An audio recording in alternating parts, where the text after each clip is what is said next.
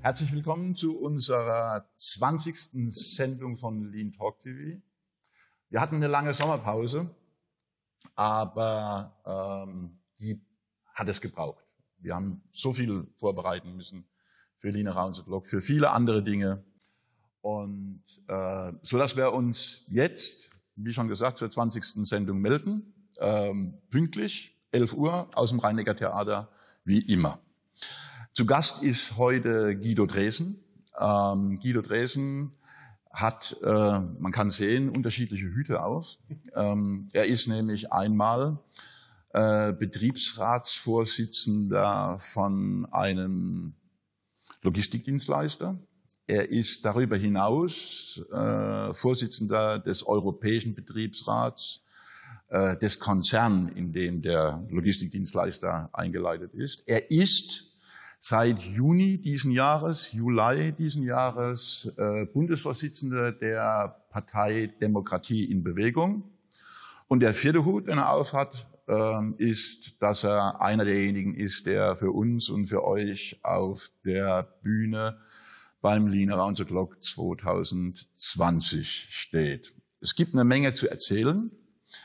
Und weil ich mir gar nicht so viele Fragen ausdenken kann, wird mich die Daniela unterstützen weil die Lean Around the Clock ist ja, wie ihr wisst, nächstes Jahr die Lean Around the Clock und neue Konzepte für neue Arbeit. Das heißt LATC 2020, LKNA 20. Genau, also das mit den Wattebäuschen schmeißen, äh, für den Part bist du zuständig. Und wie immer ähm, habt ihr natürlich die Möglichkeit, eure Fragen, Anregungen, Anmerkungen oder wie auch immer ähm, in diese Kommentarfunktion hineinzutragen, äh, zu schreiben und die Angela äh, wird die dann wie gewohnt äh, hier uns präsentieren. Guido, schön, dass du hier bist. Ähm, wir haben uns drei, nennen wir das mal so, Schwerpunkte ausgedacht. Einmal das Thema Lean.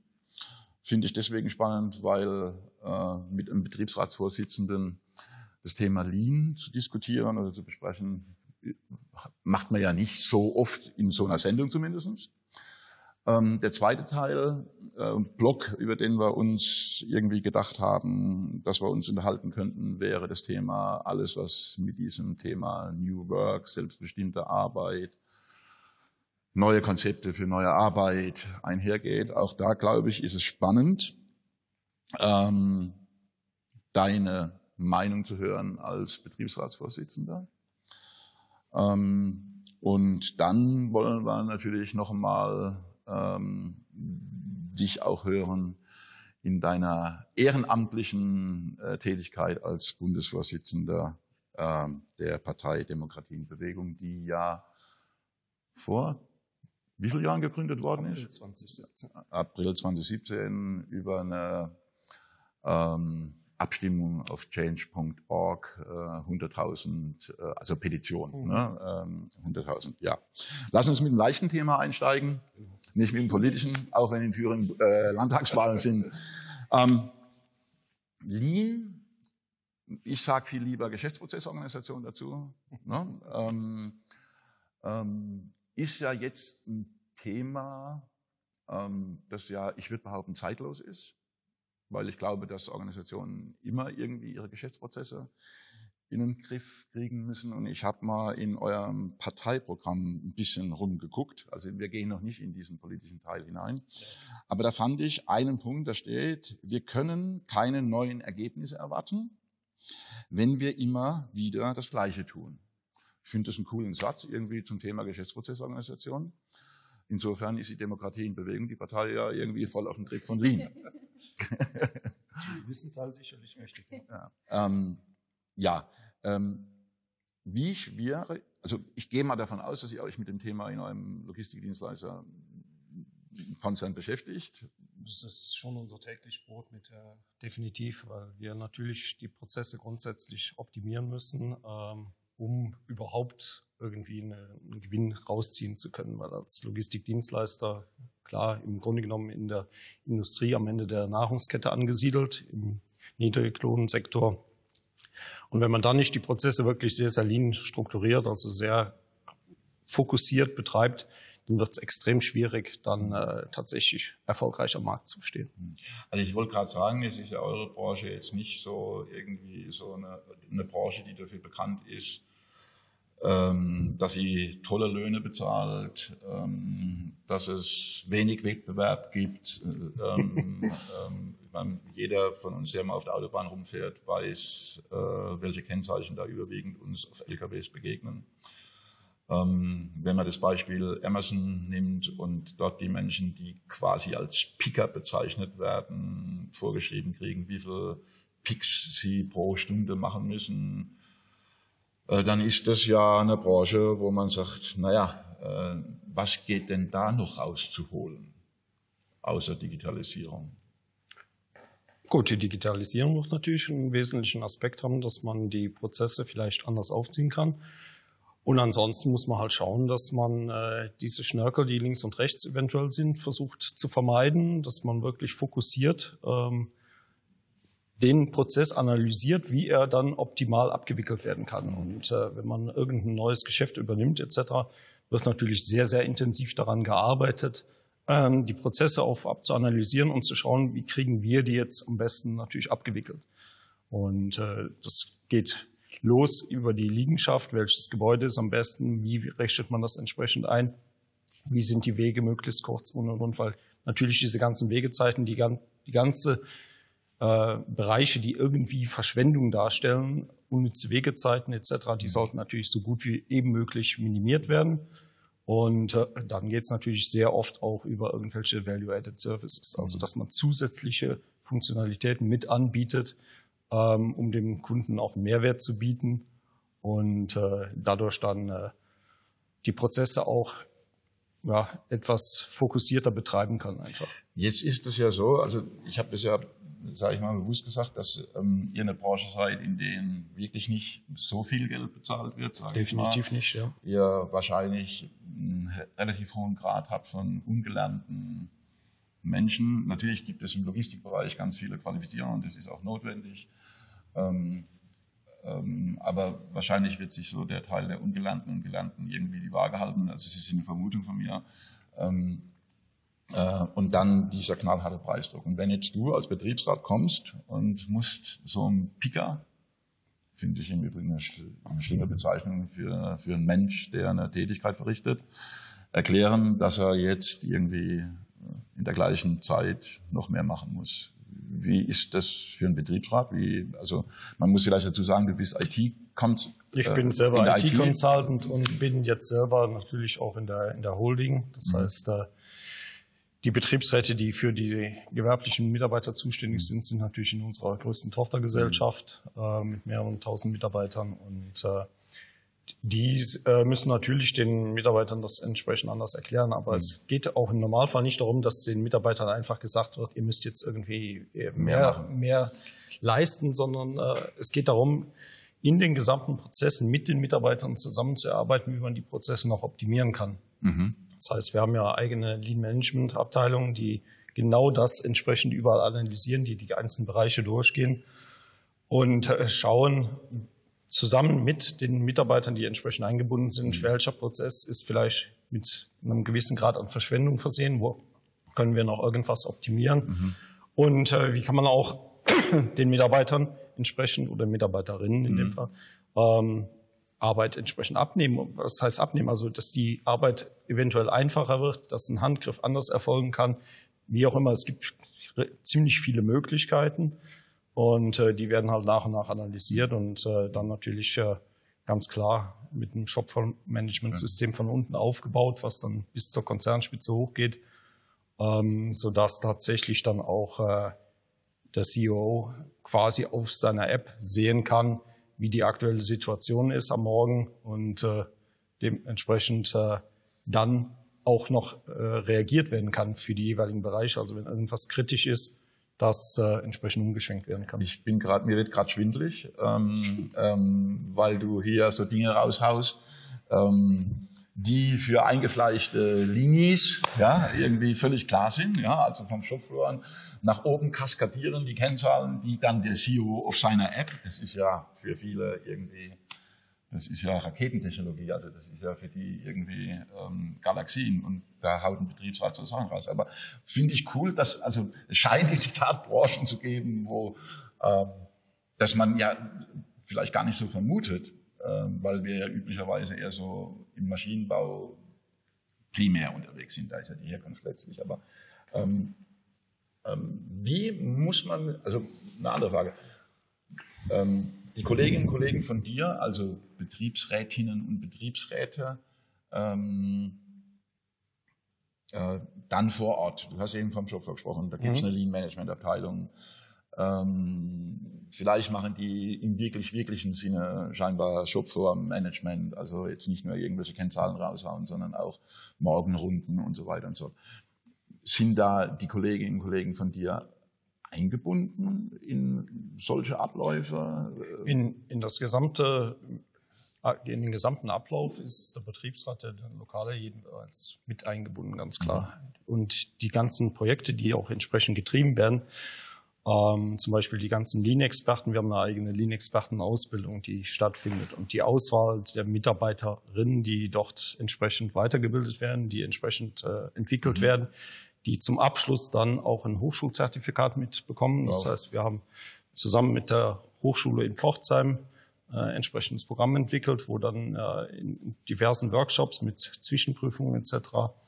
die Kolleginnen und Kollegen äh, aus den einzelnen Bereichen zu sogenannten Lean-Experten oder Los-Experten, mhm. heißt es bei uns, LGI Operating System, aber es geht um den Lean-Gedanken, entsprechend weiterentwickelt werden und äh, dann auch später irgendwas natürlich vorweisen können. Und äh, in diesem gesamten Auswahlprozess ist der Betriebsrat grundsätzlich mit eingebunden. Das heißt, es wird nicht top-down entschieden, die und die mhm, mhm, Person mhm, darf jetzt diese Ausbildung machen, sondern es, es findet ein Auswahlpool statt und äh, die Firmenleitung entscheidet zusammen mit dem Betriebsrat oder die, die entsprechenden Business Unit Manager, ähm, welche Personen dann äh, sinnvoll wären für diese weitere Ausbildung. Und äh, ja, Jetzt wollen wir ja nicht den Namen nennen aus Gründen äh, von dieser Organisation. Ähm, wir dürfen gerne einen Namen nennen, also okay. spricht jetzt nichts dagegen. Aha. Aber ihr gehört zum, das ist ein schwedischer Konzern? Oder? Wir sind wiederum Teil eines schwedischen Konzerns. Ja, seit mhm. ein paar Jahren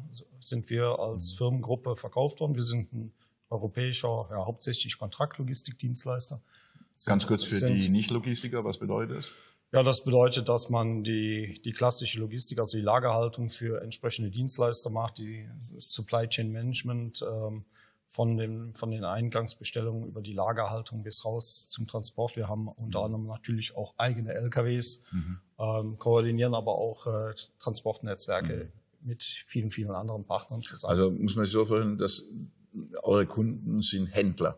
Im weitesten Sinne. Ja, unsere Kunden sind eigentlich alles sehr, sehr große, weltweit tätige Unternehmen mhm. ähm, aus der Automobilbranche, aus der Elektronik, aus dem Industrial-Bereich, mhm. also äh, auch aus dem Healthcare-Bereich und äh, dann noch Fashion und Lifestyle. Und wenn du jetzt von dieser Lean-Ausbildung gesprochen hast, die ihr mit der Fachhochschule oder Hoch mit einer Hochschule mhm. aus Pforzheim zusammen macht, ähm, ist das dann in Frankreich anders oder ähm, hat da, hat da jedes Land seine eigene Ausbildung? Oder? Also im Moment ist das ganze Ding noch, rein auf Deutschland fokussiert. Das liegt daran, dass äh, unser größter Anteil in Deutschland selber auch liegt. Okay. Ähm, wir haben auch noch größere Niederlassungen natürlich in äh, Tschechien etc.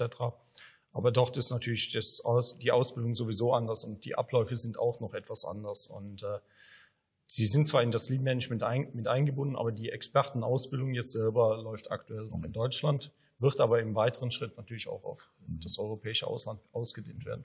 Ich gucke gerade mal die Angela an. Gibt es schon irgendwelche Ausreger, äh, Bemerkungen?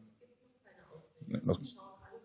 Schauen alle fleißig zu. Äh, okay, gut. Also am Ende der Sendung seid ihr perfekte Lean-Logistics- äh, selbstbestimmter und so weiter. Genau. Okay, also eure Kommentare ruhig rein. Gut. Ähm, jetzt stelle ich mir das alles ziemlich durchgetaktet vor. Also ich, ich, ich sage dir mal ein Bild, wie ich es habe. Ne? Ähm, ähm, da hat jemand ein MDE-Gerät, äh, läuft durch irgendwelche Regale, kriegt gezeigt auf diesem MDE-Gerät, äh, wohin er gehen soll, was er da rausholen soll, in welcher Menge, tut es auf irgendeinen Kommissierwagen und dann zunächst das Ganze natürlich wegeoptimiert, dass der nicht dreimal ums Regal läuft, um sozusagen ein Fach nebenan zu. Also da steckt ja eine, glaube ich, eine ziemliche Intelligenz dahinter, weil das ist ja ne, irgendwie dann doch nicht so trivial. Äh, vielleicht das alles wegeoptimiert zu machen, das geht alles mit IT und so weiter. Und jetzt reden wir ja auch auf Lean Around the Clock ähm, dann von äh, selbstbestimmter Arbeit. Und äh, wir reden davon, Daniela, korrigiere mich, ähm, ähm, dass der Mensch bei dem Verrichten seiner Arbeit auch ähm, einen gewissen Freiraum braucht. Wie hat es Friedhof Bergmann gesagt? Äh, wirklich, wirklich? Arbeit, die man wirklich, wirklich will. Will. Ja. Und jetzt stelle ich mir das irgendwie brutal schwer vor, bei so einem Mensch, der mit so einem MDE durch die Gegend rennt. Also, ich weiß nicht, wie es dir geht, aber für diesen Part bin ich zuständig. ähm, stelle ich mir das irgendwie brutal schwer vor, dass der jetzt da auch irgendwie selbstbestimmt sagt, ach nö, äh, ich laufe mal irgendwie links rum stelle ich mir auch ganz schwierig vor. Ich habe ja diese Woche einen Blog-Eintrag äh, geschrieben zu, zur Diskrepanz zwischen Produktion und Verwaltung, weil die Produktion eben schwierig selbstbestimmt arbeiten kann. Ähm, ja, wie geht denn das? Also ich habe bei euch auf der Website gelesen, ich habe bei einem Kunden ähm, ein Kanban-System auf dem Shopfloor implementiert, um den Auftrag umzusetzen. Ich habe auch gelesen, dass ihr Lean Coaches habt, mhm. die die mhm. verschiedenen Mitarbeiter coachen. Und was ich auch sehr, sehr cool finde, das ist jetzt speziell für mich, weil ich aus der Spedition komme, ihr habt nicht nur Just in Time, sondern ihr habt auch Just in Sequence. Ja, das ist ja die hohe Kunst. Das ist, wow, das ist ja die hohe krass. Kunst.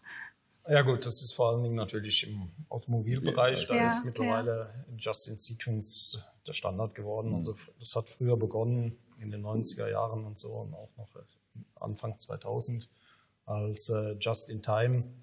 Mittlerweile ist ein Großteil natürlich umgestellt auf Just in Sequence und äh, da geht es natürlich schon äh, ganz dediziert darum, dass natürlich in diesen äh, entsprechenden Transportbehältern natürlich die richtigen Teile am richtigen Ort sind und natürlich der gesamte Prozessfluss äh, entsprechend sauber sein muss. Das heißt, die Palette da sollte nicht zu früh, aber auf gar keinen Fall auch zu spät dann an dem Verbauort ankommen. Das heißt, äh, die gesamte Kette muss entsprechend abgewickelt werden. Und äh, ja, das geht ohne Just-in-Sequence nicht mehr. Aber das ist natürlich hauptsächlich in dem Bereich, wo wir als Logistikdienstleister natürlich ähm, an irgendeine Produktionsstraße liefern. Mhm. Das sieht natürlich in den ganzen anderen Bereichen, im Industrial-Bereich, im Healthcare-Bereich, wo die Ware an, äh, keine Ahnung, an große Krankenhäuser geht, an irgendwelche ähm, große Reseller oder was auch immer, da sieht es ja ganz anders aus. Da ist ja kein, kein Just-in-Sequence, das ist klassisch, mhm. Automobilbereich. Mhm. Oder klassisch zum produzierenden Gewerbe, das könnte man natürlich auf andere Bereiche auch. Wir haben jetzt nur keinen äh, Kunden in anderen produzierenden Gewerbe, sondern ansonsten liefern wir an die Großhändler oder an die Endkunden entsprechend die mhm. Ware. Mhm. Jetzt stelle ich mir vor, wenn ähm, ein Unternehmen schon so optimiert arbeitet dann müsste für die Mitarbeiter doch theoretisch mehr Zeit zur Verfügung stehen, um sich andere Sachen auszudenken, um tatsächlich vielleicht stärker in dieses selbstbestimmte Arbeiten reinzukommen. Wobei ich auch sehe, dass es in der Produktion wahrscheinlich schwierig möglich ist. Aber gibt es da irgendwelche Anzeichen? Also selbstbestimmtes Arbeiten im klassischen Logistikumfeld für die Mitarbeiter, die tatsächlich jetzt im Lager sind oder mit dem LKW unterwegs sind, da wird es natürlich sehr schwierig, irgendwie selbstbestimmt was zu machen, mhm. weil da sind natürlich die Prozesse entsprechend vorgegeben. Das Einzige, wo Sie natürlich selbstbestimmt mitmachen können, ist ganz klar in diesen entsprechenden KVP-Workshops, die mhm. natürlich auch immer wieder stattfinden, dass äh, entsprechende Verbesserungen, weil am besten die Prozesse selber oder wo eventuell noch was optimiert werden kann, wissen die Mitarbeiterinnen selber. Wenn die irgendwie einen, selten, ja, man könnte sagen, einen selten dämlichen Handgriff machen ähm, und äh, dann das mal irgendwann hinterfragen, warum mache ich es links rum und nicht rechts rum, wäre auch viel geschickter. Ähm, das wird man von außen sehr schwierig rantragen können. Mhm. Da muss man tatsächlich äh, bei den Menschen entsprechend dabei sein, die das äh, umsetzen. Und äh, da können Sie sich natürlich selber mit einbringen. Aber ansonsten können Sie natürlich nicht wie auch der Ralf vorhin schon sagte, man, ich kann jetzt, wenn ich mit einem MDE-Gerät natürlich kommissionieren muss, kann ich nicht entscheiden, ich laufe jetzt links rum, damit bringe ich das ganze System durcheinander, weil das ist natürlich wegeoptimiert. Die Software im Hintergrund wird natürlich schauen, dass das so äh, strukturiert angeliefert wird auf diesem Terminal, äh, wie dann halt der kürzeste und beste Weg ist, sodass da die jegliche Verschwendung, wenn eben möglich, vermieden wird. Mhm. Da ja. bleibt wenig. Ja. Jetzt habe ich gelesen, ähm, ihr habt ähm, ein Lean Operating System, also es ist quasi euer Lean ähm, Management, was ihr macht. Mhm. Da steht der Faktor Kultur als Basis unten drunter. Ähm, also ganz die Grundlage ist quasi die Veränderung der Kultur oder die Anpassung von Kultur im Sinne von das Fundament, das im Sinne von, genau. da muss jemand ähm, eine gewisse Haltung haben, eine gewisse Haltung entwickeln, ähm, Verantwortung übernehmen auch für das, was er macht. Auch Verantwortung übernehmen. Es muss auf jeden Fall tatsächlich bei auf der untersten Ebene ankommen, dass äh, es einfach wichtig ist, die permanente Verbesserung selber zu betreiben. Also es hilft nichts, irgendetwas von oben drüber zu stülpen, mhm. dann machen die, die Menschen einfach nicht mit. Die schalten dann irgendwann ab. Ähm, wir haben in der Vergangenheit äh, schon mal auch andere Prozesse äh, eingeführt, die halt von oben quasi übergestülpt wurden irgendwann. Das funktioniert ein Jahr lang ganz gut. Und wenn man dann aber nicht dahinter bleibt, dann bröselt das ziemlich schnell wieder weg. Mhm. Und äh, von daher ist dann äh, irgendwann das Ganze umgestellt worden, also nicht mehr so klassischer KVP-Workshop, wie wir ihn noch in den 90er Jahren des letzten Jahrhunderts gemacht haben oder auch Anfang dieses Jahrtausends noch gemacht haben, sondern jetzt sind wir tatsächlich dahin gekommen, dass äh, den ganzen Mitarbeiterinnen, die anfangen, entsprechend das auch nahegebracht wird. Die sollen auch entsprechend geschult werden. Ähm, die meisten haben so ein bis zwei Tage, normalerweise sind es zwei Tage, entsprechende Schulungen, die sie mit durchlaufen, sodass sie auch diesen Gedanken, der dahinter steht, dann hoffentlich auch mittragen, mitverstehen, weil nur dann kann es nach oben hochgetragen werden und entsprechend darauf aufgebaut werden. Weil wenn die unten nicht wollen mhm. oder es nicht verstehen, und das Wollen hängt auch mit dem Verstehen natürlich mhm, zusammen, klar. dann machen sie einfach nicht mit und dann ist das Ganze zum Scheitern verurteilt. Ich glaube, wir haben eine Meldung aus Italien ähm. oder eine Bemerkung. Ja, ich musste über ein paar Bemerkungen jetzt ein wenig schmunzeln. Erstmal danke, dass ihr so zahlreich äh, zuschaut. Ähm, lieber Kurt, herzliche Grüße natürlich nach Italien. Ähm, am Anfang, als du ähm, sagtest, in dem Moment haben, fragt irgendjemand was Spektakuläres, ähm, da ähm, schrieb dann Kurt äh, sozusagen zurück, was soll man hier fragen? Diese Firma ist ja wie im Paradies. Also, das Paradies. Deswegen. Das war gut. Dann, dann sollten wir beide nochmal überlegen, wo wir anfangen. Ne? Ich habe heute Morgen schon zum Guido gesagt, ich habe mich ein bisschen in seine Firma verliebt. Also ähm, von daher gesehen erklärt es vielleicht, dass es auch da ein bisschen ruhiger ist. Ähm, ganz liebe Grüße soll ich Tabellenführergrüße nach Monnem soll ich von Conny Detloff ausrichten. Ah, er ja. schaut auch zu. Und dann seid ihr halt leider wieder Zweiter oder Dritter oder Vierter oder Fünfter.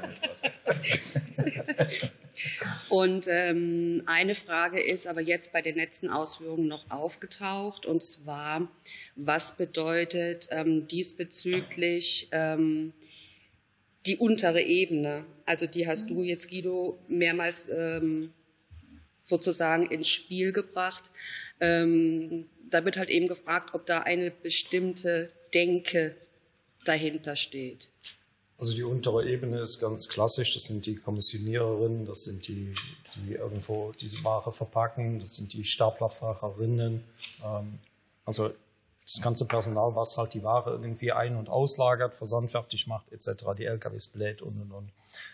Und ähm, genau da ist tatsächlich der Ansatz, den etwas näher zu bringen, dass äh, diese Prozessverbesserungen auch in ihrem eigenen Interesse mit sind. Also dass, dass, es, dass niemand ihnen irgendwas Böses will, wenn, wenn man auch mal so einen Workshop entsprechend einrichtet, mhm. sondern dass der dazu dient, ihr eigenes Leben auch ein bisschen besser zu machen oder leichter zu gestalten, was auch immer, sodass äh, irgendein unnützer Handgriff, den sie machen, der nicht benötigt wird, dass man den dann auch tatsächlich nicht macht. Und äh, das in, an die Leute ranzubringen, ist so. Und äh, so schön ist die Welt natürlich auch nicht, wie, wie das vielleicht rüberkommt. Ähm, wir sind nun mal im Logistikumfeld. Logistik ist ein knallhartes Business. Und äh, das mag sein, dass die Arbeitsbedingungen vielleicht noch okay für die Mitarbeiterinnen sind, aber natürlich als Betriebsrat muss ich sagen, ganz klar, das Lohnniveau ist natürlich hm. leider extrem niedrig im, äh, im klassischen Logistikumfeld. Jetzt nicht in den administrativen Tätigkeiten, da sieht es anders aus, wobei wir natürlich nicht mit der Industrie mithalten können, die drumherum ist, das ist ganz klar.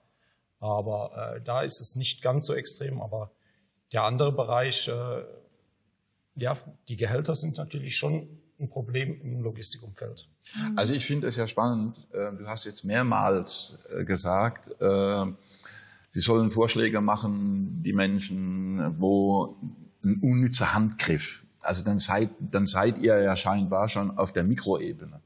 Also mit, mit den allermeisten, mit denen wir sprechen, reden wir darüber, ähm, wie kriegen wir das überhaupt hin, dass wir den richtigen Behälter haben oder, oder wie auch immer. Ja, also ähm, das heißt, anders da ausgedrückt, äh, bei euch nennen wir das mal nicht Lean oder KVP, sondern das ganze Thema, wie ich Prozesse gestalte, muss einfach wahrscheinlich aus diesem Druck, den ihr habt in der Branche, nahezu perfektionistisch schon organisiert sein, damit ihr diesen Preiswettbewerb, äh, genau, den, genau. den Preis noch mithalten könnt. Genau, das ist das Problem, ja.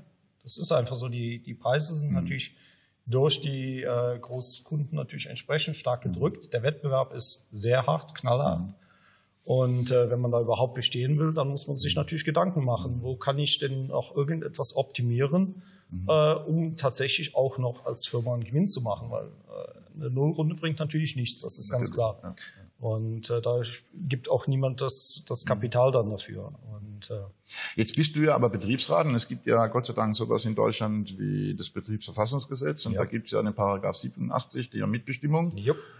Ähm, da habt ihr ja alleine in 87.1 habt ihr ja zehn Punkte wo da, oder zwölf Punkte, wo da mitbestimmt. Da geht es ja dann letztlich auch ähm, um, um Geld, um Zeiten ähm, ähm, die eventuell für Entlohnungszwecke her, also ihr habt ja alleine schon, jetzt mal außerhalb auch von Tarifverträgen und Betriebsvereinbarungen, habt ihr ja schon, ob des Gesetzes, äh, zumindest in Deutschland, schon relativ viel Mitbestimmung.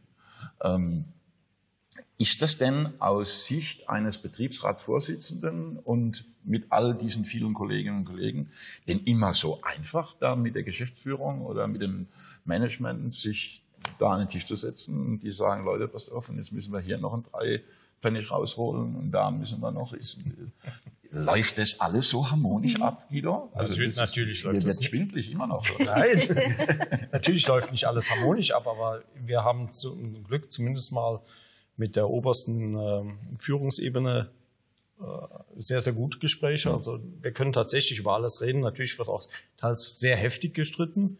Das ist ganz klar. Aber ähm, das Wichtige ist ja, dass überhaupt miteinander gesprochen wird und dass miteinander auch nicht nur gesprochen wird, sondern auch irgendwas ausgehandelt wird mhm. und auch irgendwas äh, zu einem Abschluss kommt. Weil äh, eine permanente Konfrontationshaltung bringt ja auch auf lange Sicht nichts.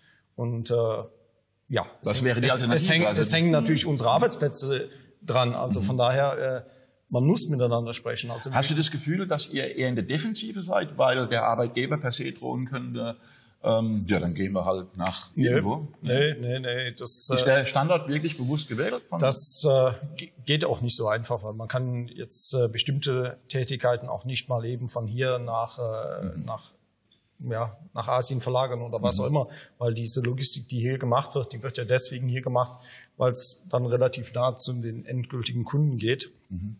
Äh, das heißt, äh, einen gewissen Druck können wir natürlich schon auch entsprechend aufbauen. Dass bestimmte Sachen umgesetzt werden. Und da hat sich in den letzten Jahren auch schon einiges natürlich verbessert, weil wir als Firmengruppe haben ja den Betriebsrat auch jetzt erst seit ein paar Jahren, also wir haben 2014, 15 damit angefangen. Wir hatten davor eine Mitarbeiterinteressenvertretung immer schon. Ähm, das liegt daran, dass äh, wir ursprünglich äh, Outsourcing von einem amerikanischen Konzern wiederum waren und äh, von daher die, die Philosophie entsprechend mitgab, dass die Mitarbeiter entsprechend mit eingebunden sind.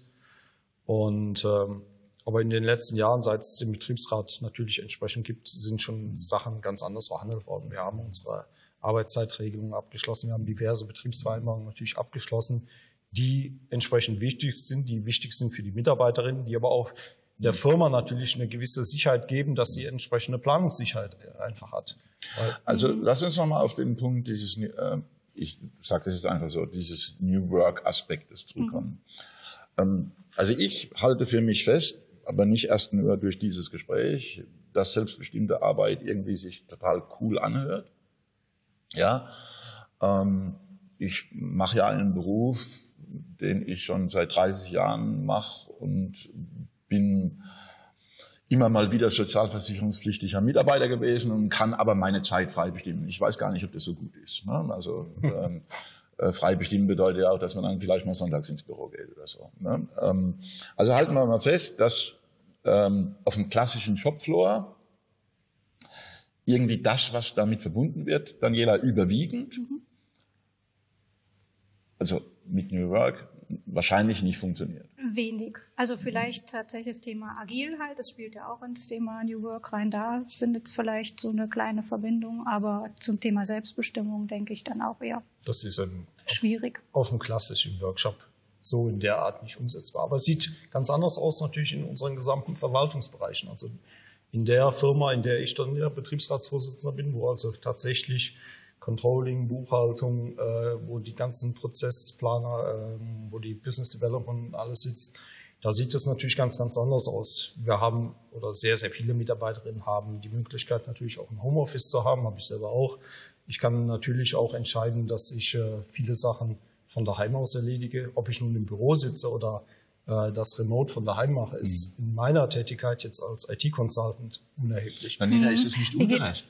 Äh, ich, also ich finde es äh, ganz ehrlich, ich finde es tatsächlich ungerecht, ähm, weil grundsätzlich die Gräben zwischen Produktion und Verwaltung immer groß sind. Das ist immer hier von unten die Produktion sagt, äh, die da oben und die Verwaltung sagt, die da unten. Ähm, das ist ja historisch irgendwie gewachsen. Was ein bisschen, was ein bisschen schade ist, dass man es bis heute nicht aufgelöst hat.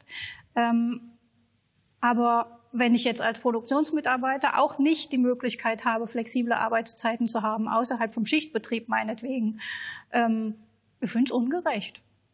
Außerhalb vom Schichtbetrieb haben die Mitarbeiterinnen und Mitarbeiter tatsächlich in einigen Abwicklungen die Möglichkeit, äh, mit Gleitzeit entsprechend zu arbeiten. Das heißt, äh, wo es jetzt nicht ganz strikt irgendwas gibt, was äh, tatsächlich einen Schichtumfang haben muss, äh, also wo nicht eine Früh- und Spätschicht ist, sondern eher so eine Normalschicht und wo es egal ist, ob die Sache fünf Minuten früher oder später dann irgendwie mhm. erledigt werden. Mhm.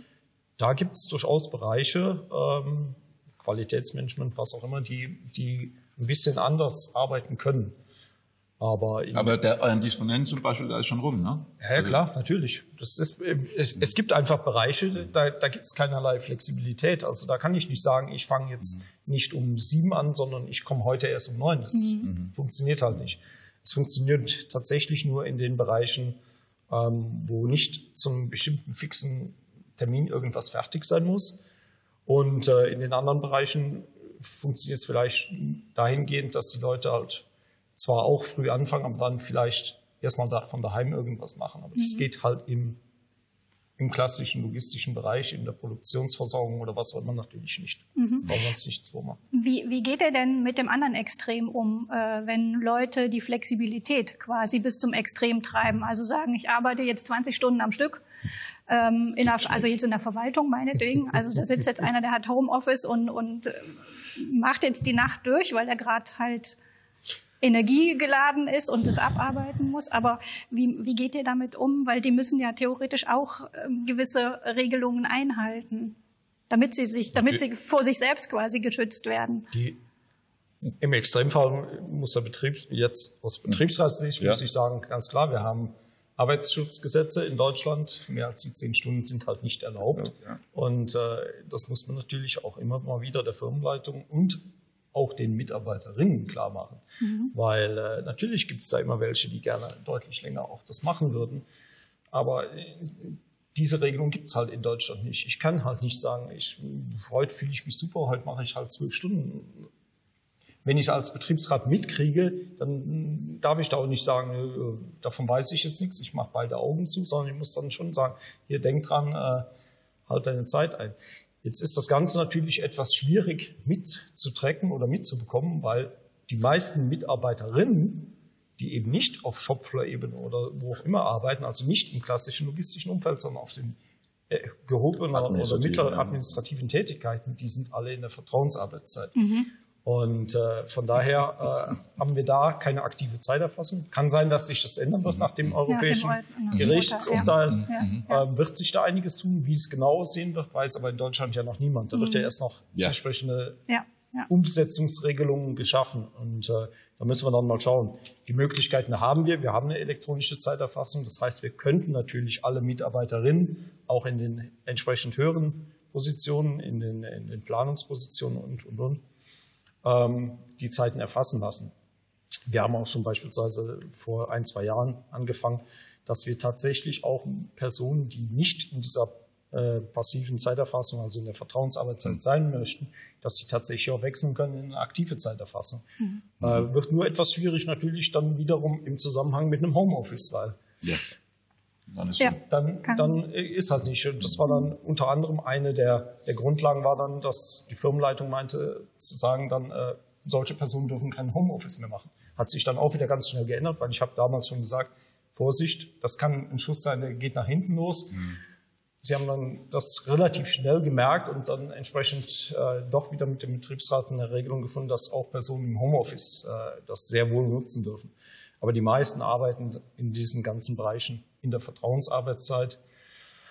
Ja, da muss ich natürlich als Betriebsrat auch darauf vertrauen, dass sie ihre Regelungen selber mit einhalten. Deshalb heißt Vertrauensarbeitszeit. Ich glaube, die Angela hat.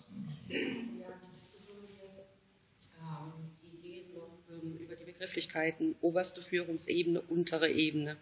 Ähm, daran wird sich diesbezüglich ein wenig gestört. Ja. Ähm, Unsere Community ist dann auch nicht einfach.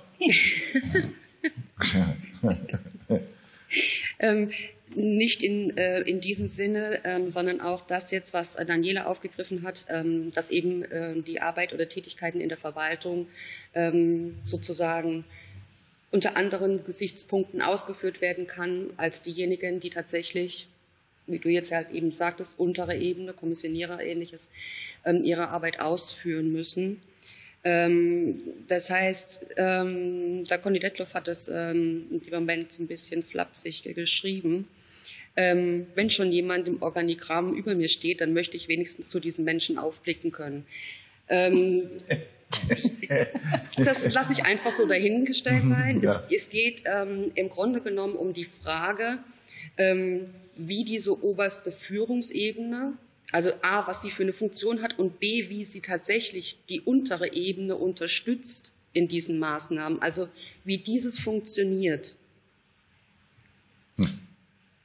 Weil diejenigen natürlich in dem Moment sagen, wenn das von oben unten nicht ankommt, dann werden die unten auch irgendwann die Ernsthaftigkeit dieser Bemühungen ähm, entsprechend bezweifeln. Also ich würde es, Conny, vielleicht nochmal auf die Frage stellen, welche Bemühungen das konkret meinst du? Das war von Götz. Also die, nein, das, das, Zitat, das Zitat, das war von Conny. Aber die, ähm, diese ähm, Frage, ob ähm, diese ähm, Anstrengungen, die jetzt praktisch diese obere Führungsebene unternimmt, ob die auch tatsächlich diese Unterstützung unten bei denjenigen ankommt. Ja, wie gesagt, ein, eine der Thematiken, die ja immer getrieben werden, ist, dass äh, es so gut wie eben möglich versucht wird, die Mitarbeiterinnen auch äh, entsprechend mit einzubinden, also auch auf den Unternehmen, dass eben nicht von oben herab einfach bestimmt wird, jetzt muss das so laufen, sondern dass die schon mit eingebunden werden, wie können wir unseren Prozess dahingehend jetzt umsetzen, um, äh, um insgesamt das gewünschte Ergebnis zu erreichen, aber jetzt nicht einfach von oben ja. einen Deckel drauf und so wird es jetzt gemacht, sondern die sollen schon aktiv mitmachen. Also lieber Götz, so, so, so, hatte ich es auch verstanden. Ähm, ähm, vielleicht ist jetzt aber... Ja, ging mit, mit mehreren Fragen, also das ging jetzt dann ähm, einher mit mehreren okay. Fragen. Ähm, der Götz aber der Götz, äh, aber der Conny steckt ja in, einem, in einer ähnlichen Situation. Ich meine, ich glaube, das können wir hier sagen. Der Conny ist Mensch bei Otto. Ähm, was ich irgendwie eine total coole Stellenbezeichnung äh, finde. Ähm, ähm, und Conny, ihr habt ja, darf ich das so sagen, ja ähnliche, wie soll ich sagen, ähm, Themen auf dem Tisch. Ähm, ich durfte ein paar Mal bei euch sein und ähm, weiß, dass ihr in dem ganzen administrativen Bereich seid ihr irgendwie brutal super und cool und richtig klasse. Ähm, aber auch ihr habt Pickerinnen und Picker. Und da wird es dann eben vielleicht dann auch doch wieder schwierig. So, also lass mich das nochmal aufgreifen. Also ähm, ich war schon immer skeptisch dieser Pauschalisierung von neuer Arbeit. Also ähm, und ich kann mir auch vorstellen, Guido, dass das für dich als Betriebsratsvorsitzender ja mitunter nicht einfach ist oder für die Kolleginnen und Kollegen in den einzelnen Werken, nenne ich es jetzt mal so. Warum dürfen die irgendwie Vertrauensarbeitszeit und Zell und jenes und allem drum und dran? Ähm, ähm, ich finde es deswegen, ich muss natürlich es immer auch sozusagen mit einem Ehrenamt in Verbindung bringen. Und ich habe mir heute Morgen so ein paar Dinge mal noch ausgesucht. Und ich, ich, ich finde, also das, was da bei euch auf der Demokratie in Bewegung, da steht ein Punkt, ein selbstbestimmtes, freies Leben führen. Nur wenn wir Freiheit und Gleichheit als zwei Seiten derselben Medaille denken, ist eine gerechte Gesellschaft möglich und nur eine gerechte Gesellschaft hält zusammen. Jetzt kann man lange darüber diskutieren, was ist gerecht und, und so weiter und so fort. Das ist schon ähm, ja. Und dass das natürlich auch in einem politischen Kontext zu sehen ist, ist klar. Aber wenn ich versuche, daraus ableitend zu, ähm, dann haben wir ich weiß gar nicht, ob ich das Wort jetzt so sagen darf. Und dass die Daniela jetzt hier rüber stürzt. Oh. Ähm, wir haben nun mal eine Klassengesellschaft. Auch in den Unternehmen. Wir können nicht von selbstbestimmt pauschalisierend sprechen, ähm, äh, weil sich halt eben ein Hochregal nicht so einfach in den Keller von irgendjemandem transportieren muss. Und das muss einfach nur klar sein. Und ähm, natürlich können wir umgekehrt sagen, glaube ich, in administrativen Bereichen kann man so etwas von, von Vertrauensarbeitszeit einrichten, aber dann muss der Mensch vielleicht auch vor sich selbst geschützt werden. Nämlich Stichwort, äh, er darf gar nicht mehr wie 17 Stunden äh, am Tag äh, arbeiten. Und dann ist wieder die Frage, wie kontrolliere ich es, und zwar nicht der Kontrolle wegen, sondern aus Schutz heraus. So.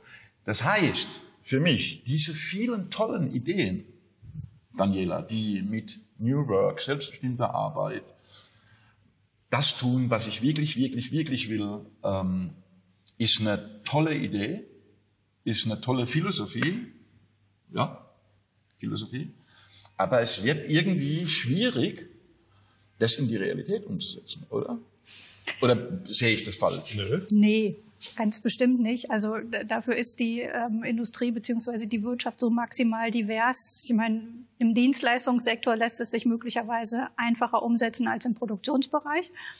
Spätestens ähm, im Krankenhaus jetzt auch. Spätestens im Krankenhaus. Da kann man vielleicht mit agil arbeiten. Das ist auch ein Teil von New Work. Also worüber reden wir? Das New Work ist halt ein Wischiwaschi-Begriff, wo, wo alles Mögliche reingepackt wird, ähm, wo eine Philosophie vielleicht im Hintergrund steht, ähm, die von besserer Arbeit spricht was natürlich wünschenswert ist. Natürlich möchte ich gerne, dass meine Arbeit besser wird und dass ich mehr Freiheiten habe.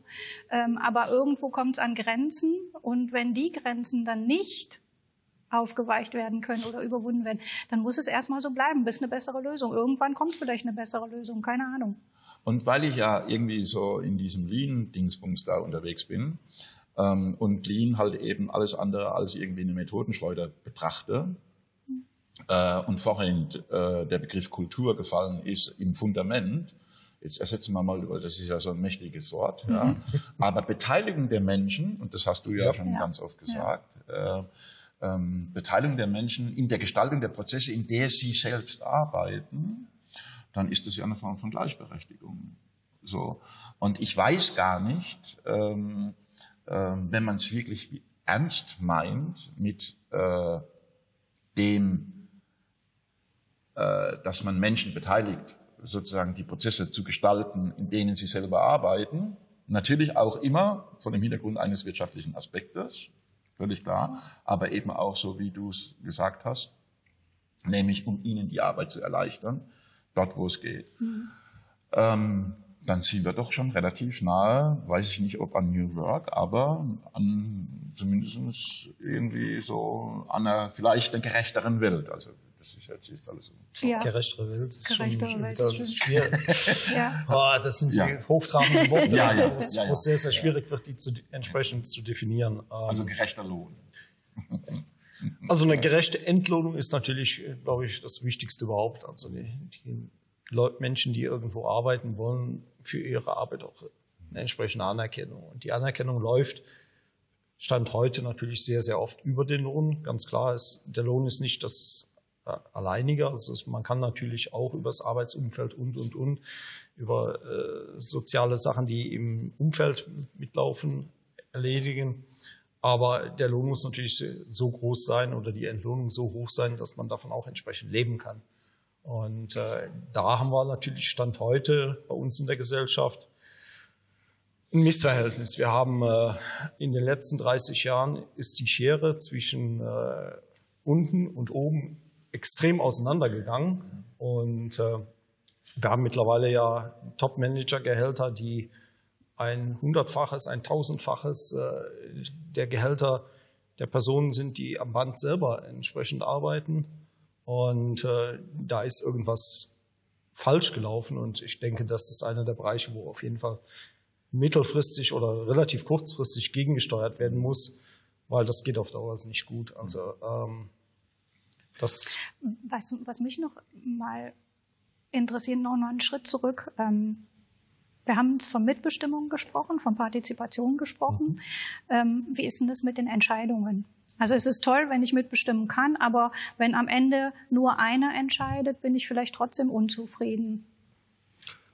Ja, das ist richtig. Jetzt äh, innerhalb der Firma, wie gesagt, die Entscheidungen können hier stattfinden über diese entsprechenden Workshops und äh, dann natürlich auch in sehr, sehr vielen Bereichen, weil vieles der Veränderungen, die innerhalb der Firma natürlich ablaufen, sind mitbestimmungspflichtig. Also von daher ist der Betriebsrat da natürlich dann mit eingebunden.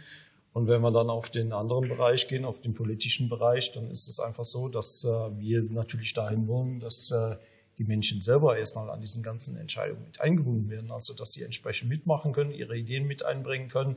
Sie müssen sie ja nicht ins perfekte Detail ausarbeiten, darum geht es ja gar nicht, sondern es geht darum, dass die Menschen äh, die Möglichkeit haben sollen, ihre Ideen mit einzubringen, mit zu bestimmen im Grunde genommen und äh, dann auch natürlich mit abzustimmen. Also bei uns äh, in unserer Partei beispielsweise ist es so, dass jede Person äh, sich entsprechend äh, ja, verifizieren lassen kann, also dass wir sicher gehen, dass es tatsächlich ein, ein Mensch ist und nicht irgendein ein Bot oder was auch immer. Aber ansonsten, ähm, wenn die Personen entsprechend verifiziert sind, dann können die bei uns Ideen äh, mit einbringen.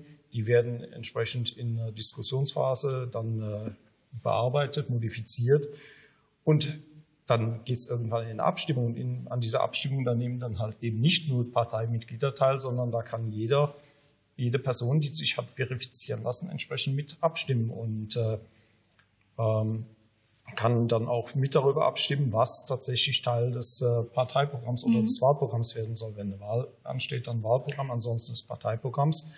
Und so wollen wir halt dann möglichst viele Leute auch möglichst niederschwellig natürlich einbinden können. Mhm. Das habe ich also richtig verstanden. Also ihr habt, ähm, ihr gebt kein Parteiprogramm vor, ihr macht euch da nicht vorher Gedanken, sondern ihr gebt es in die breite Masse und sagt hier, wir wollen gerne wissen, was euch bewegt. Naja, Gedanken machen wir uns natürlich schon, aber wir, wir, geben jetzt nicht irgendwie äh, was vor, vor mhm. sondern das ist tatsächlich dann jetzt immerhin jetzt über gut zwei Jahre entsprechend erarbeitet worden, dass äh, Menschen einfach äh, Ideen einbringen, die entsprechend vorschlagen sich mit anderen zusammentun. Es braucht immer bei uns jetzt, in dem Fall sind es drei Mitinitiatorinnen, die äh, so eine Initiative einbringen, ausarbeiten, dann, wie gesagt, entsprechend diskutiert. Innerhalb dieser Diskussionsphase kann sie dann danach nochmal überarbeitet werden und dann in eine Abstimmungsphase geht. Und äh, das, wie gesagt, ist jetzt an überhaupt nichts gebunden. Also es soll natürlich nicht gegen unsere Grundwerte, die wir als Partei uns gegeben haben, verstoßen. Die stehen, äh, sind ziemlich gut auf der Website auch entsprechend erläutert, die verschiedenen Grundwerte. Ähm, aber ansonsten ist jetzt nicht irgendwie vorgegeben, dass es äh, nach eher links oder eher in der Mitte, eher rechts sein muss, dass es irgendwie äh, eher Richtung sozialistischer Idee gehen sollte oder eher Richtung Neokapitalismus oder was auch immer. Eingebracht werden könnte theoretisch alles oder fast alles, ähm, außer natürlich ganz extrem linker oder ganz extrem rechter Bereich ist ausgeschlossen. Aber wir haben eine relativ lange Unvereinbarkeitsliste, natürlich auch, wo Namen von äh, Organisationen draufstehen, mit denen wir nicht zusammenarbeiten möchten. Ähm, aber ansonsten äh, sind wir da relativ offen und äh, bringen uns entsprechend ein und äh, geben, wollen den Bürgerinnen halt die Möglichkeit geben, selber mitmachen zu können. Lass uns noch mal einen Schritt zurückgehen. lass uns noch mal, also ich finde das ganz grundsätzlich natürlich auch in dem gesellschaftspolitischen Kontext spannend. Ähm, aber lass uns noch mal einen Schritt zurückgehen zu diesem Thema entscheiden. Also was ich in diesen ganzen Diskussionen dieses, äh, dieser Partizipation, ähm, also wir befragen alle und so weiter, also was ich da immer vermisse ist, ist man sich denn bewusst, dass wenn ich eine Entscheidung treffe, dass ich dafür auch verantwortlich bin. Ja. Und ich erlebe sehr häufig, dass ganz viele rufen, ich möchte aber mitentscheiden, und wenn spitz auf Knopf geht, sind sie aber nicht bereit, die Verantwortung zu übernehmen. Und da sehe ich eben das nächste Problem. Äh, nicht Problem im Sinne, weil ich etwas problematisieren möchte, sondern, ähm, und ich möchte es gar nicht auf einer gesellschaftspolitischen Disku äh, Ebene jetzt diskutieren, sondern bin ich mir bewusst darüber, dass wenn ich mich für linksrum entscheide und nicht für rechtsrum entscheide, welche Konsequenzen das im gesamtwirtschaftlichen Kontext der Organisation zu tun hat. Also, ähm, ich ich mach mal was. Ich, ähm, ich könnte ja jetzt die Entscheidung treffen, zu sagen, ich behalte mir eine bestimmte Anzahl Teile, behalte ich mir da, weil ich nicht ganz genau weiß, ob das Teil nicht irgendwann mal wieder gebraucht wird. Ich muss einfach nur mir klar sein, dass das mein Kapital erhöht, das in meiner, in meiner Bilanz irgendwo drin ist. Mhm. Und je länger das da drin ist, desto schwieriger wird das irgendwie abzuschreiben. Mhm. Ähm, weil mich ja dann eine Bank irgendwann fragt. Das heißt, ich, an diesem, ich glaube, sehr einfachen Beispiel kann man deutlich machen, ähm, oder ich mache nochmal ein anderes Beispiel. Wenn die Philosophie von Leuten ist, ja, wir tun dem Kunden jeden Wunsch erfüllen, wir lesen quasi die Wünsche von den Lippen oder von irgendwo anders ab, ähm, dann muss ich wissen, dass das eine Konsequenz hat. Mhm. So, das heißt, natürlich möchte ich gerne mitentscheiden, aber mir wird viel zu selten dann auch darauf hingewiesen, dass das ja auch mit Verantwortung einhergeht. Mhm. Und da müssten wir vielleicht auch mal ansetzen und sagen, hey, pass mal auf, ganz am Ende muss es einen geben, der entscheidet. Das heißt ja nicht, dass in die Entscheidungsfindung andere mit eingebunden, nicht eingebunden werden. Also, aber es, der, der entscheidet, muss, Guido, am Ende auch bitte, Entschuldigung, wir sind im, nicht im öffentlich-rechtlichen, deswegen kann ich das sagen, der muss einen Arsch dafür hinhalten. Ja, das ist richtig. Wobei es muss ja nicht tatsächlich eine einzelne Person sein, sondern es könnte ja auch eine Gruppe sein, die die Entscheidung dann zum Schluss trifft. Aber klar, irgendjemand muss natürlich seinen Kopf dafür hinhalten oder was auch immer, ähm, weil wenn die Entscheidung die falsche dann war oder die Konsequenzen daraus äh, vielleicht dann doch so sind, dass, weil irgendwas nicht beachtet wurde, ja, dann steht irgendjemand dafür gerade. Mhm. Aber wenn, solange die gesamte Gruppe das ja entsprechend mitträgt äh, und vor allen Dingen man aus diesen Fehlern dann auch wiederum lernt, äh, mhm. dann ist es dann ja. Reden wir ja schon eine Fehlerkultur. Ja. Funktioniert leider nicht immer. Funktioniert nicht. Da brauchen wir, brauchen wir uns ja nichts vorzumachen. Aber ähm, ja, man man muss den Menschen aber auch zugestehen, dass sie Fehler machen dürfen. Ja, ja, ja. Das ja. ist ganz, ganz, so. ganz, also, das daher, gar nicht Frage. Und äh, ja, wie gesagt, wenn dann äh, eine Entscheidung letztendlich getroffen ist, dann muss man natürlich auch dazu stehen, ganz klar. Angela, also für mich hat, hat, hat irgendjemand was zu diesem Thema, wir müssen alle Menschen beteiligen und Verantwortung übernehmen, Gibt es da Anregungen, wie wir das in Zukunft besser machen können? Götz Müller meint ähm, diesbezüglich, ähm, die, bevor man äh, äh, diese Selbstbestimmung und dieses ähm, Arbeiten ähm, in dieser Art und Weise ähm, entsprechend auch so ausführt, auch erst einmal die Selbstverantwortung im eigenen Handlungsrahmen aufzeigen. Also was kann er eigentlich tun oder wie, ähm, bevor sie halt dann in dem Moment gefordert wird. Also, also das eine sollte ja mit dem anderen einhergehen, aber erstmal den Handlungsrahmen ähm, diesbezüglich ähm, demjenigen wirklich transparent darstellen, mhm. worin er sich eigentlich bewegen kann. Also ich, ähm, ne? ich denke, das ist auch so insgesamt der, der Tenor, ähm, der sich jetzt da durchzieht. Es wird auch natürlich die Rolle des Betriebsrates oder eines Betriebsrates als solches in diesem Kontext diskutiert. Das interessiert mich. Sag mal so, so einen Punkt. Den Guido interessiert natürlich auch. Gut, ich meine, es kam natürlich dann ähm, auch der Kommentar. Ähm, ich finde die Sendung hochinteressant, deshalb, weil der Betriebsrat offensichtlich noch im alten System denkt, mit einem Feigenblatt neuer Ideen. Und, ähm, okay.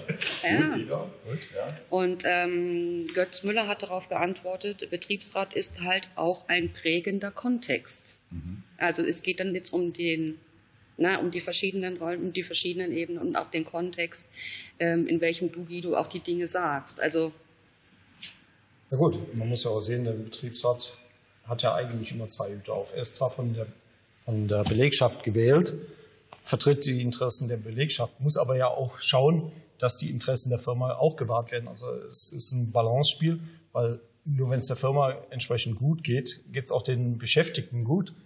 Ähm, das heißt, komplett einseitig darf er nicht. Und äh, dementsprechend ist, ist da eine Menge ja, Fingerspitzengefühl teilweise auch einfach notwendig. Und äh, man kann natürlich auch den Mitarbeitern nicht sagen, wir, wir setzen alles, was ihr gerne haben möchtet, versuchen wir durchzudrücken. Das funktioniert genauso wenig. Man da, muss aber auf der anderen Seite natürlich auch bestimmte Dinge der Firmenleitung auch abblocken. Das gehört einfach dazu. Ich wollte noch ganz kurz eins dazu sagen. Es gibt jetzt äh, mehrere Anfragen, ob wir in die Verlängerung gehen ähm, Sie haben schon. Tja, äh, ihr Lieben, wie immer, ähm, wir haben noch drei Minuten. Ähm, das, was wir alles zu besprechen haben, kriegen wir doch in anderthalb Minuten hin. Ähm, Außerdem kommt der Guido ja schließlich zur äh, NKNA. Ja, also wir werden Sie nicht nur zwei, drei Minuten dranhängen möchten, äh, wollen ähm, und, ähm, oder können. Ähm, und ich möchte also du, du hast ja schon so ein bisschen Werbung für eure Partei gemacht. Das ist toll, das finde ich ja cool.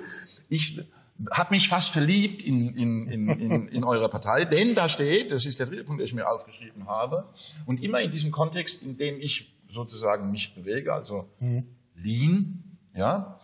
Wir glauben, dass jeder Mensch voller Potenzial steckt. Das glaube ich auch, dass jeder Mensch, der in einem Unternehmen ist, der hat ein unglaubliches Potenzial.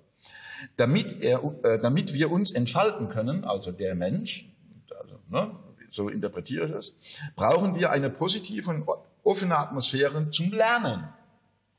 Finde ich cool, weil äh, dafür brauchst du ja irgendwie auch Führungskräfte, die mir die Möglichkeit geben, dass ich das kann. Und dann heißt es weiter, ich zitiere, umfangreiche und individuelle Förderung und den Mut, ein veraltetes System zu verbessern. Ja, wenn das nicht Lean ist.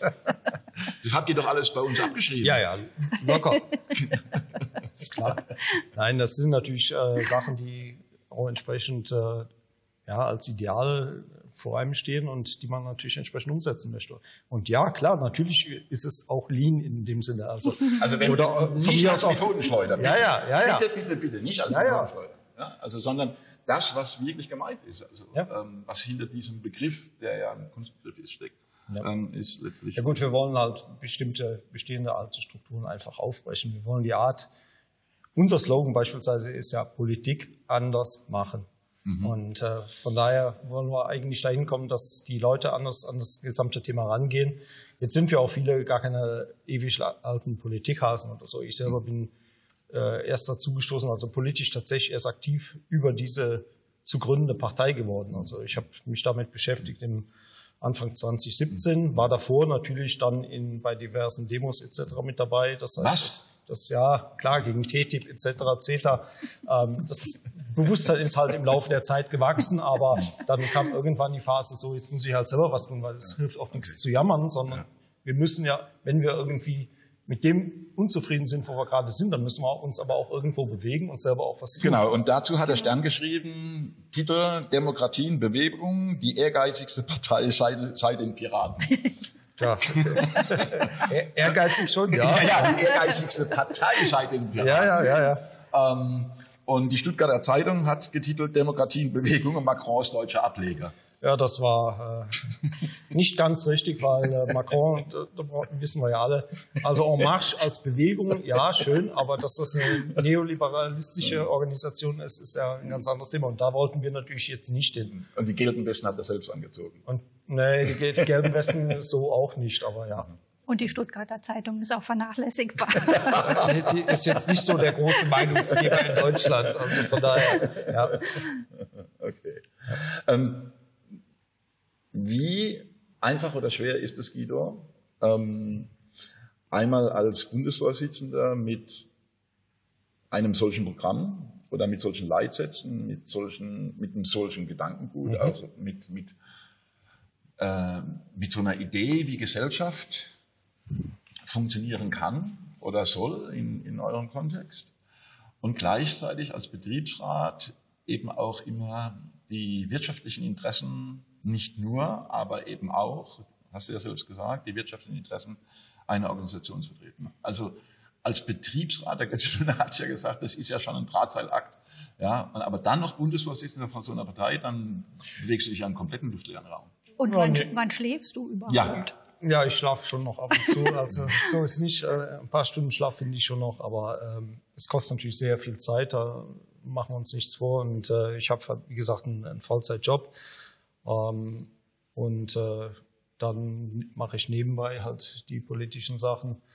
Ähm, aber es ergänzt sich ganz gut, weil äh, es aus dem gleichen, ja, gleicher Motivationsgrund im Grunde genommen ist. Weil es geht darum, sich für die Menschen entsprechend einzusetzen und die Bedingungen entsprechend zu verbessern, sei es nun innerhalb der Firma oder halt innerhalb unserer gesamten Gesellschaft. Also von daher ähm, ist da jetzt nicht irgendwo ein Widerspruch und äh, ich kann die Sachen eigentlich ganz gut miteinander auch äh, kombinieren. Und auch in der Firma bin ich natürlich dann teilweise ja, in, eine- in einer Art Mediationsrolle oder wie auch immer man das sehen möchte.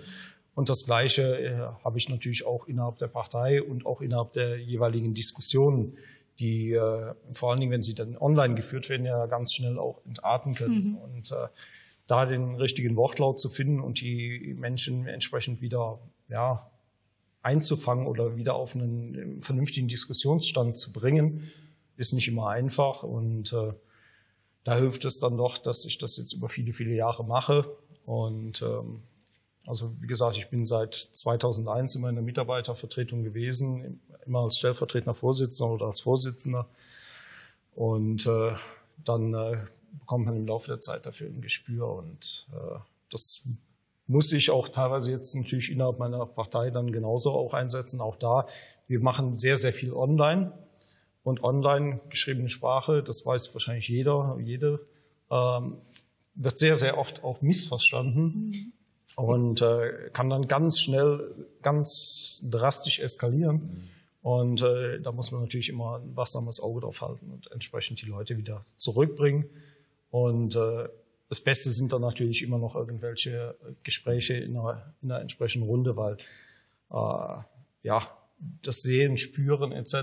Ist, wir Menschen sind halt doch keine Maschinen. Ja. Gott sei Dank. Ja. Schönes Schlusswort. Ja. Ähm, ihr Lieben, es ist 12.03 Uhr. Wir müssen einfach, weil der Markt, der Zuckerberg, der muss ja jetzt wieder irgendwie mal von Kongress und ein paar Aussagen machen. Wir müssen einfach Schluss machen jetzt.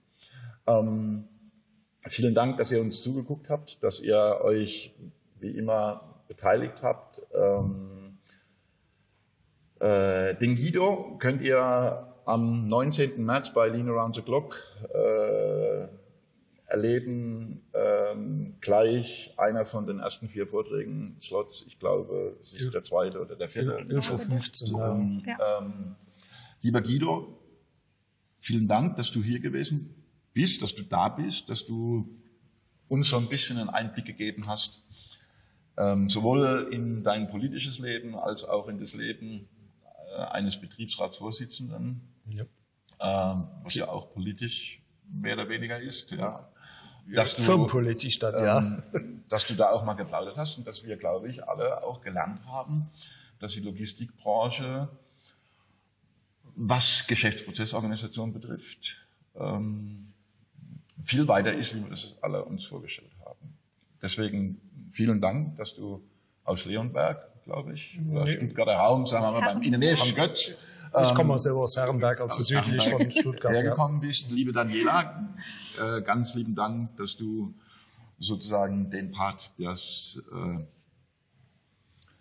neue Arbeit Den. Wischi-Waschi, Wattebäuschen. Wattebäucherschmeißerin. ähm, die nächste Sendung, ich habe das Datum nicht genau, ihr könnt gucken, findet im November statt. Dann wird da sein die Carola Roll, ähm, eine Qualitätsmanagement-Mitarbeiterin von einem klassischen Maschinenbauer, der, also die Firma, der Maschinenbauer, ähm, selbstbestimmte Arbeit eingeführt hat. Ja, auf dem Weg zur Selbstorganisation.